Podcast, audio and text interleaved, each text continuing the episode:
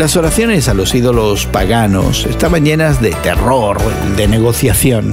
El ídolo no otorgaría la petición a menos que obtuviera algo a cambio. Hoy en la palabra primera de Juan 5 del 13 al 15 nos dice que cuando los creyentes se acercan al trono de la gracia de Dios, no existe ni el miedo ni la negociación. Podemos acercarnos a nuestro Padre con oraciones confiadas y llenas de fe, sabiendo que Él nos ama y dirá sí a cualquier oración que se le pida conforme a su voluntad. Y es que tenemos un Padre amoroso que disfruta dando buenas cosas a los que se las piden. La frase conforme a su voluntad que Juan usa implica que necesitamos alinear nuestra voluntad con la de Dios. Y este es probablemente uno de los propósitos principales de la oración.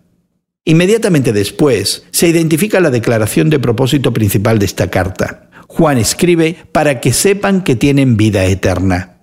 El conocimiento de la vida eterna o la seguridad de salvación es un tema recurrente en Primera de Juan.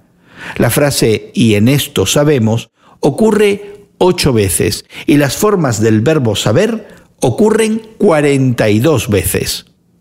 ¿Y tú? ¿Estás orando por las cosas correctas? ¿Estás orando conforme a la voluntad de Dios? Dios se preocupa por cada detalle de tu vida, pero sin duda Dios no quiere escuchar solo oraciones sobre cosas pasajeras. Hoy en la Palabra es una nueva forma de conocer la Biblia cada día con estudios preparados por profesores del Instituto Bíblico Moody. Encuentra Hoy en la Palabra en tu plataforma de podcast favorita. Más información en hoyenlapalabra.org.